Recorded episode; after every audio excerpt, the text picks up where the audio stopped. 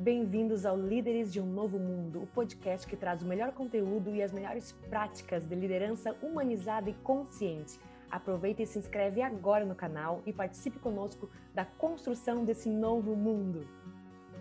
No episódio de hoje, nós vamos falar sobre capitalismo consciente. E a nossa convidada é a Cássia Messias, que tem uma rica trajetória como executiva em grandes empresas e hoje ajuda a impulsionar startups como mentora, agora também como CEO da Zen Club e é também uma investidora. Um outro papel da Cássia é também ser conselheira no Instituto Capitalismo Consciente Brasil.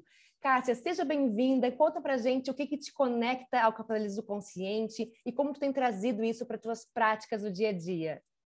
Olá, Chile, muito bom estar contigo. Obrigada pelo convite. É um prazer dividir um pouquinho desse aprendizado do tempo que eu estou é, descobrindo e aprimorando as minhas características de milênio, porque eu brinco que eu sou um milênio muito mais senior, é, trabalhando um pouco já a diversidade geracional.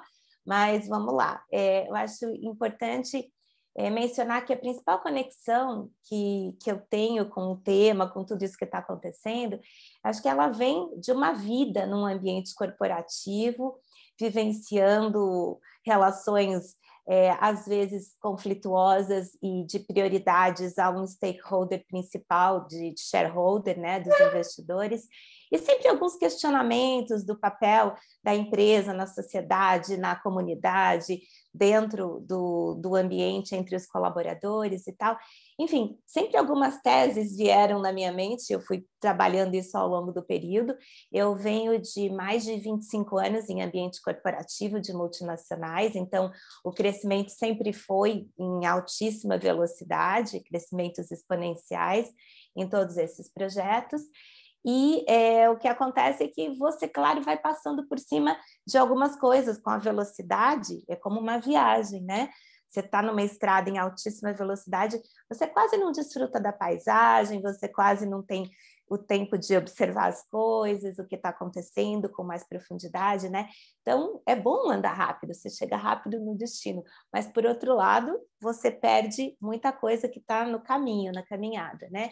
E essas coisas, com o passar do tempo, né, quando você vai ficando é, mais experiente na vida, você vai dizendo, poxa, o que a gente tem e, é, e leva são as relações com as pessoas, né, o que a gente está entregando de legado. E aí, essas coisas ficavam aqui sempre questionando. Aí a gente acaba vivendo um mundo de pandemia, né, desde 2020, um grande choque e você todo mundo isolado e você tendo realmente que fazer essa viagem interna e essas coisas aí tomaram uma dimensão para mim muito pesada, né? Entendendo, muito se falava de nova normal, muito se falava de estamos no mesmo barco. E bem da verdade, não, claro, não estamos no mesmo barco, né? A forma de viver a pandemia, quando eu posso ter um apartamento na praia e me conectar da praia, eu tenho o privilégio de trabalhar no online e poder trabalhar dentro de casa com segurança, e outras pessoas não têm essa opção, não estão recebendo as condições mínimas para sobreviver, estão expondo família, expondo a sua própria saúde. Então, não, não estamos no mesmo barco, né? E aí isso ficou muito latente para mim, e finalmente eu disse: não, Cássia, vamos fazer alguma coisa, vamos compartilhar, vamos nos engajar. E aí foi meu desejo, começando a olhar, pesquisar sobre o assunto, eu passei com um artigo do Dario, que é o diretor-geral do Capitalismo Consciente, Dario Neto, e olhei ali, fui entender, nossa, eles deram um nome para tudo isso, né?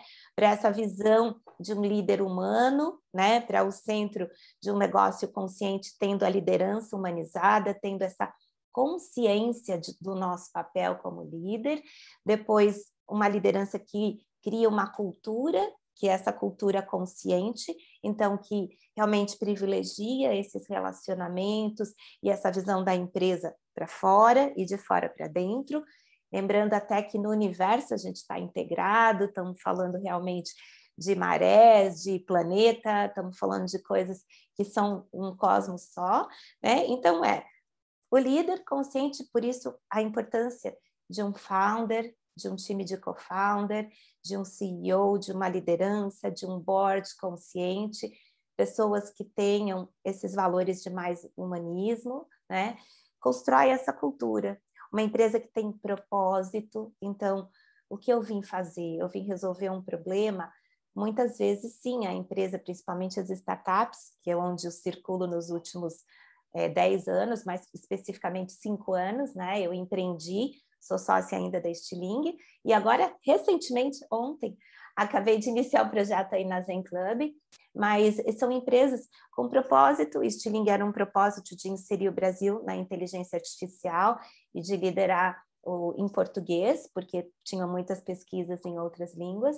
E a Zen Club é uma startup incrível que usa a tecnologia, a inteligência artificial e os dados também para trazer saúde mental nas relações de trabalho, para abordar os temas, conectar então a comunidade, os colaboradores com toda a parte de profissionais, de terapeutas, psicólogos e de trabalhar então o que precisa mudar nos ambientes de trabalho para que a gente não continue adoecendo e para que a gente reconheça que é, realmente o burnout e outras doenças de característica saúde mental, depressão, ansiedade, muitas delas são originadas ou são mais intensificadas, dado falta de clareza no ambiente, dada comunicação é, pobre, cultura que não acolhe, enfim, uma série de valores e que precisam ser trabalhados na linha do capitalismo consciente.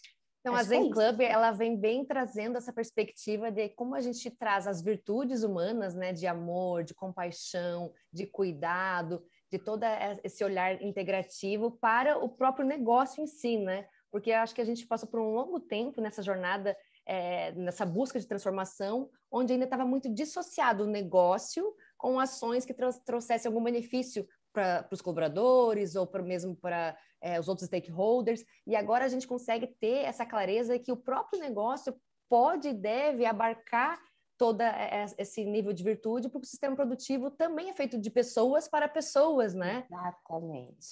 Perfeito, Chile. É, esse, é essa ideia, né? De você pode falar de B2B, às vezes a gente fala que um business é B2B, outro B2C.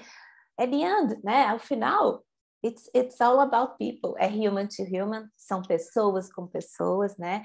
Então, acho que o propósito eh, com o Zen Club e, e propósito de sociedade é uma startup de impacto muito forte na sociedade, é então reconhecer essas pessoas e as relações que estão no trabalho, oferecer então uma tecnologia, disponibilizar uma tecnologia para que você não precisa se locomover para um atendimento, para que você tenha o mais próximo de real-time assistance, então no seu dedinho fingertips ali, você acessa um atendimento a qualquer momento no real time, você consegue conectar com coaches, você cria sua jornada, se você está com ansiedade, você vai para uma trilha, se você está passando por um tratamento maior, você faz uma outra trilha, e trazer esses dados que estão sendo coletados através da tecnologia, com toda a privacidade, e mais trazendo então que são insights, para que a organização trate o que é a causa raiz, né? Porque a gente não pode ficar só na aspirina. A gente até trata depois que chegou no somático, mas a gente precisa entender o ambiente que está adoecendo pessoas, o ambiente que está passando por cima de coisas que são extremamente importantes, num momento onde a gente está vivendo a digitalização da sociedade, né? Então, isso está super relacionado com digital transformation que a gente fala em business o tempo todo. Então, no Digital Transformation, as partes, é, a, a parte do trabalho funcional repetitivo, ele está sendo automatizado pela inteligência artificial. Então, as suas, os seus skills, muitas vezes, os chamados hard skills, podem estar sendo automatizados, mas as suas funções socioemocionais, as suas competências relacionadas a emoções, elas te diferem da máquina.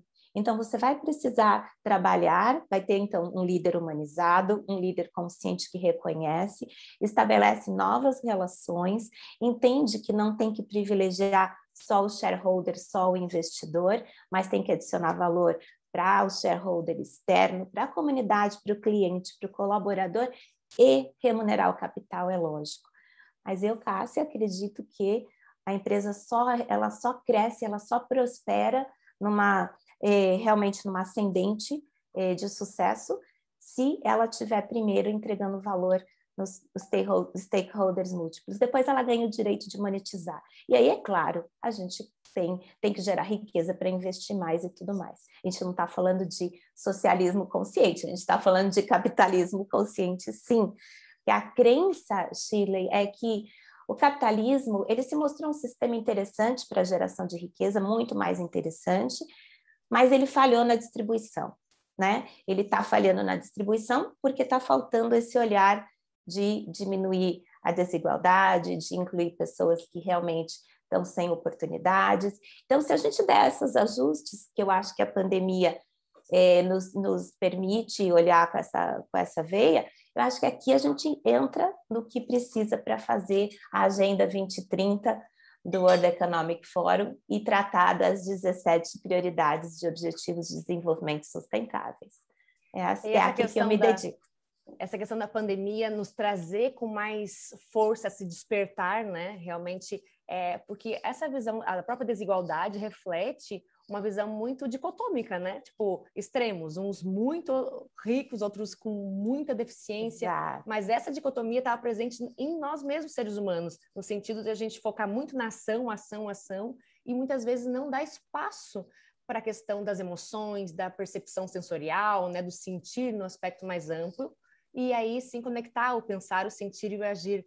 Então, nessa perspectiva, até quando traz a questão da, das ODS, né, e, e, no capitalismo consciente a gente tem essa visão também que a, a, liderança consciente, a própria consciência é o ODS zero, é a base Exato. da qual nasce a nossa tomada de decisão assertiva, com uma visão é, de resultados perenes, né, que sejam realmente é, positivos no longo prazo.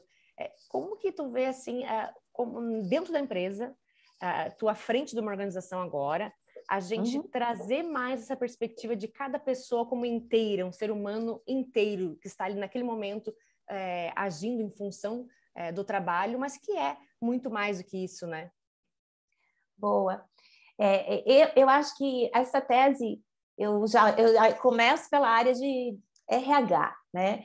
Então eu digo eu, eu, não, eu não acredito, não é a batalha do nome de recursos humanos em si, mas de verdade, para que a gente olhe o humano holisticamente, como deve ser olhado, com todo o seu potencial criativo, se a gente entender o que, que essa sociedade digitalizada, em que papel ela traz o homem, diferenciando dos robôs e da máquina, você realmente é, não olha como recurso humano e recurso material.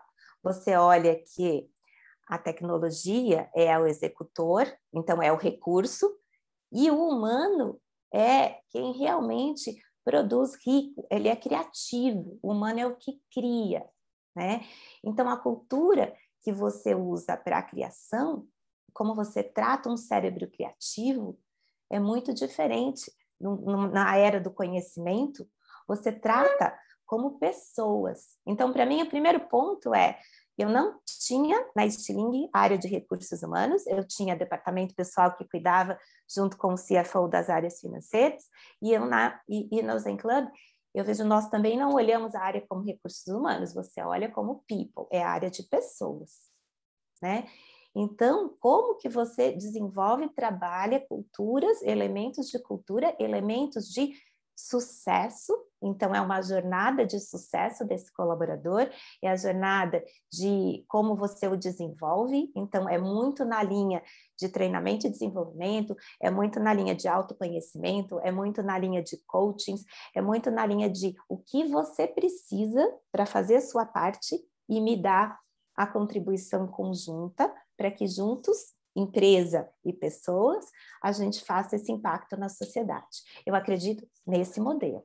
Eu acho que é aqui que a gente tem que construir para esse salto que a gente tem que dar na Agenda 2030, Sheila. E as, e as empresas, as startups, na minha opinião, elas têm um papel fundamental para mostrar esse caminho.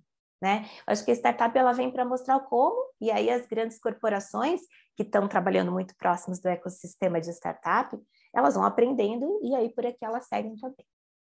É tão rica essa troca, né? Aqueles que já têm digamos, uma história construída, que tem lá as suas lacunas, as suas necessidades de transformação, mas também tem algo para ensinar para aqueles que estão é, iniciando novos negócios e toda essa energia criativa numa nova percepção que vem das startups que oxigena a prática das grandes empresas, né? E essa riqueza, sempre que tem a mesma questão de troca acontece na, nas gerações, né, nas diferentes gerações, quando existe essa abertura, essa vontade genuína de aprender um com o outro, e na questão também, quando a gente fala da diversidade cognitiva, né? Trazendo cada pessoa, trazendo suas referências, sua história, uhum. e a gente trazer essa percepção mais ampla.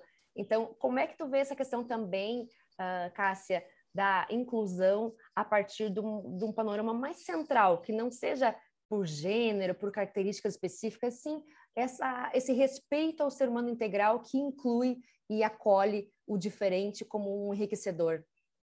Perfeito.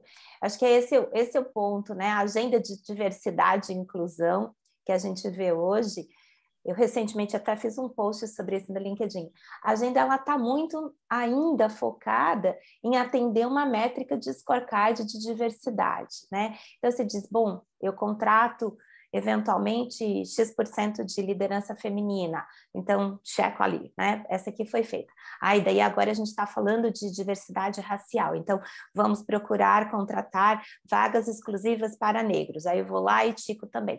Não, porque, porque sabe o que está acontecendo? A gente não está tratando esse ponto inicial que eu estava dizendo, que é estão chegando pessoas com vivências novas que trazem muitas vezes traumas diferentes viveram histórias de uma restrição, foram excluídas por uma vida. Muitas gerações passaram por histórias muito difíceis. Daí você coloca no ambiente de trabalho sem nenhum cuidado de mudança da cultura, de diálogos abertos, de uma liderança que tem conversas corajosas, de eventualmente reforçar o treinamento dessas pessoas que estão chegando e do time que vai fazer essa interação também. E aí é um caos, porque você deixa a pessoa muito infeliz, os outros, os times acaba de alguma maneira expurgando por outras formas, e a gente não está em direção do problema, que é esse integralmente. Se eu quero ser bem sucedido e entregar valor para a sociedade, dentro do meu microcosmo de empresa, eu preciso refletir a diversidade que está aqui fora no mundo. E não é fechando vidros de carro blindado que a gente vai conseguir conviver assim. Ao contrário, é sem vidro blindado, é, é respirando e entendendo que é uma coisa só. Não é isso? A pandemia as pessoas acabaram muito sendo contaminadas porque os funcionários de casa estão no, no, transporte público. Então, não adianta você dizer, ah, é, não sou eu que estou no transporte público, eu estou no meu carro blindado e está tudo bem. Não, porque você está respirando o mesmo ar. Então, acho Estamos que o exercício é de né? consciência né? de que quando eu inspiro e expiro, você expira e inspira. E a gente está no mesmo cosmos, né? Então, não dá mais. Eu acho que o chamado do planeta é que realmente essa geração abre os olhos e viva com essa consciência. Então, diversidade e inclusão é extremamente importante para quê? Para que reflita o cosmos dentro da empresa. E que para você entender o que tem que abrir, que janelas estão fechadas dentro da sua empresa, que não estão permitindo o sol entrar. Você está aqui vivendo um mundo que não é o mundo do seu cliente. Não vai ter mais para quem vendeu o produto uma hora não tem mais, porque a gente está diminuindo tanto o poder de compra, a gente está criando um, uma distância muito grande, e aí vai ficar difícil crescer, vai ser impossível crescer. Essa clareza, né, de que estamos todos interligados, conectados, e que não, não existe essa separação, é uma ilusão, né? E quando a gente entende que estando todo mundo no mesmo contexto, convivendo e fazendo parte de um todo maior, aí a gente vê que é mais profundo essa questão de acolher a si mesmo como um todo e o outro com todo um conjunto, uma bagagem que envolve vários fatores. E se isso faz parte da cultura com mais naturalidade, a, o respeito ao ser humano como um central, todas as minorias fazem parte desse conjunto, né? Entram como e aí a gente não, não precisa mais dessa separação que eu estou percebendo que acontece muitas vezes para as pessoas que estão é, numa empresa e a empresa começa a atuar com diversidade, se não tem essa abordagem mais profunda, as pessoas acabam resistindo porque elas se sentem também de alguma maneira é, não atendidas, porque elas também não são escutadas, né? Às vezes vamos pensar numa coisa mais simples do mundo, um homem branco, né? Básico. Mas quantas vezes ele também não tem espaço de expressar ideias, de ser ouvido, de participar da construção de uma solução de um problema? Então, quando a gente é, busca criar esse ambiente de segurança psicológica, onde as pessoas podem estar inteiras com suas histórias e podem se colocar e ser ouvidas de uma maneira respeitosa, a gente consegue ampliar o espaço de eu conseguir fazer com o outro aquilo que eu sinto que também é, tem espaço para mim nesse processo, né? Aí eu vejo aqui, Sim. eu queria que comentasse um pouquinho, Cássia, a questão de que toda essa transformação passa por um resgate dos valores do feminino também no mundo corporativo, né?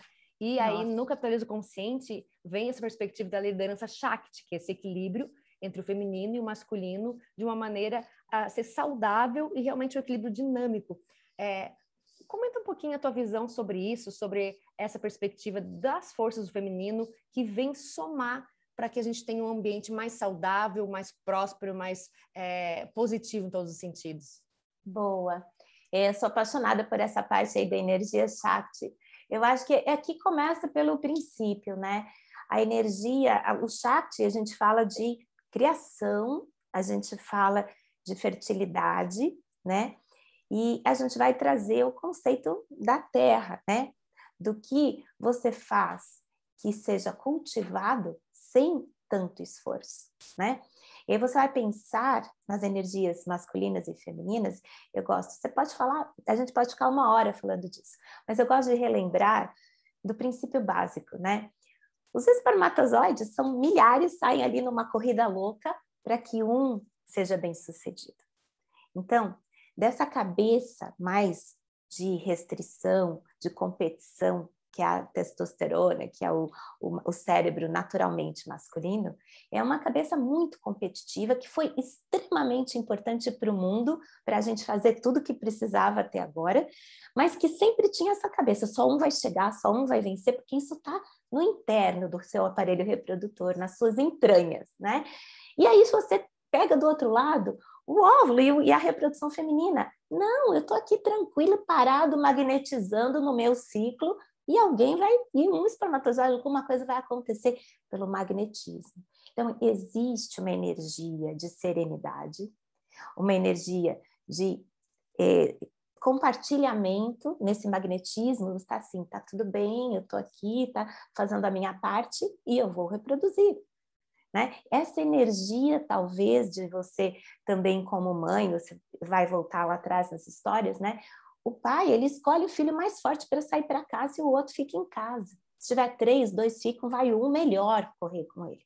Então, de novo, é sempre uma, uma tendência a fazer uma escolha mais restritiva e deixar o outro. A mãe não, ela vai dar um jeito de carregar um no colo, um no ombro, um nas costas e vão todos, entendeu? Então, eu acho que esse balanço que de uma maneira o ambiente corporativo e a área de negócios, a economia como um todo, precisa mais. Então, eu digo, poxa, às vezes alguns amigos dizem, eu quero ajudar, o que, que eu faço? Eu falei, ajuda uma mulher. Assim, mas você está puxando essa sardinha para você. Eu digo, não, é porque com ela tem sempre muita gente, muita família, muita história. Né? Eu, sim, claro, estou advogando mais ativamente agora, porque durante muito tempo na corrida da vida, no, mundo multinacional, resultado, impacto, sendo liderada sempre com essa cabeça, você está aqui olhando a vida. Então você não enxergou o dia que realmente eu fiz a minha saída do estilingue, entendi tudo que estava acontecendo, parei para pensar, eu olhei e falei, não, agora vamos ativamente construir uma realidade diferente, né? Então assim, a minha bandeira, que até em alguns posts ou no meu dia a dia do trabalho, ela não é a liderança feminina porque eu estou queimando o sutiã. Não, a gente tem que ter sororidade sim. Mas é porque, mas é porque é um chamado para o mundo. É um chamado Exatamente. importante para todos. Essa é a grande questão. Não é que as mulheres estão precisando ser reconhecidas, o mundo é que está precisando das mulheres. Está e mais os da homens energia estão... do, do, feminino, inclusive para é. ajudar os homens a desenvolverem isso. E está sendo necessário, né? Ninguém aguenta aquela exaustão a gente precisa dessa leveza, da flexibilidade, da nutrição, do afeto, né, do acolhimento. Total. Então, é, é, eu vejo assim, quando a gente entende que esse espaço para a mulher é porque é necessário para o todo, e aí também mais uma dimensão que é característica do feminino, né? Esse olhar para o coletivo. E a gente, Exato. quanto mais a gente consegue ter essa percepção do coletivo, mais a gente consegue evoluir de uma maneira é, mais consistente, mais saudável, mais fluida, né? Total. É isso. Você pensa, realmente o olhar é o homem precisa, o homem que é a grande maioria na liderança, principalmente do mundo dos negócios, da política, ele precisa da referência dessa mulher. Então, para quê? Porque ele precisa de um novo modelo. Porque muitos deles, eles também vão conseguir equilibrar essa energia, só que o que ele não tem é a referência. Por isso que a gente precisa fazer um esforço no topo dessas pirâmides para que haja essa referência. Porque o, o homem inteligente, consciente, ele abre a sua cabeça e ele vê, ah, é por aqui, ele vai com alguém. Mas cadê essa referência? Porque durante muito tempo, algumas poucas mulheres que subiram, subiram imitando a referência masculina. Sim, na energia, então, energia masculina. Subiram deixando de lado muito do seu lado feminino, e aí eu mesma, eu sou de um, eu vim para o mundo corporativo numa época que se dizia, não, aqui você deixa emoção de lado, aqui você fala só de business. Não, eu não sou máquina. Quem é máquina é o computador, o robô eu sou humana, eu não vou fazer absolutamente nada sem emoção. Só que o que eu preciso é saber gerenciar as minhas emoções. Por isso que eu adoro o propósito do Zen Club. O que eu preciso é que eu preciso de ajuda para me conhecer, para saber quem é essa pessoa, sem essas travas que se eu não gerenciar direito as minhas emoções me aprisionam. Então eu preciso soltar as emoções ou gerenciar como a gente gerencia tudo. Então, acho que é aqui que nós estamos aprendendo, engatinhando. Acho que tem uma estrada gigante pela frente, mas eu sou muito otimista desse mundo que a gente está construindo e dessa transformação. E, eu, e por isso estou aqui contigo, para que a gente chame outras mulheres aqui, para a gente fazer esse trabalho juntas e que a gente possa é, sensibilizá-las, né? Do que precisa, da urgência do tema, e estamos juntas.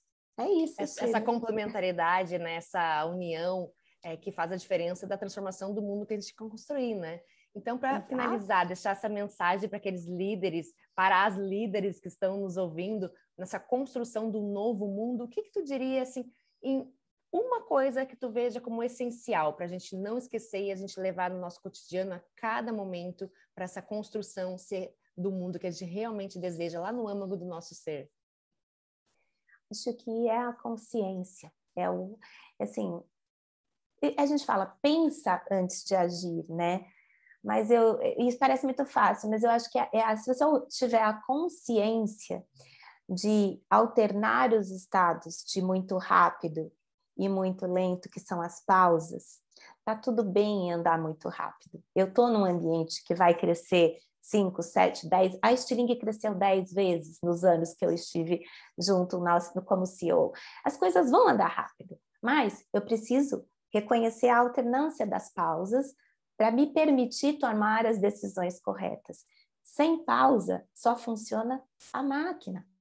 Né? Sem Excelente. respirar, é isso que eu queria deixar. Só pausa, respirar e vamos embora. Maravilhoso. Daí a gente equilibra ação e contemplação, né? E a respiração Boa, ação é e contemplação, é isso. Maravilhoso para nos trazer para o nosso centro. Obrigada, é Cássia. Obrigada a você pelo convite. E estamos juntas e espero vê-lo mais vezes. Experimenta em clube e depois me conta. Com certeza, e vamos compartilhar né, essa consciência, difundindo, fazendo parte dessa construção do novo mundo que nós merecemos. Você acaba de ouvir um episódio do Líderes de um Novo Mundo. Participe conosco transformando a consciência das lideranças para juntos construirmos um mundo melhor para todos.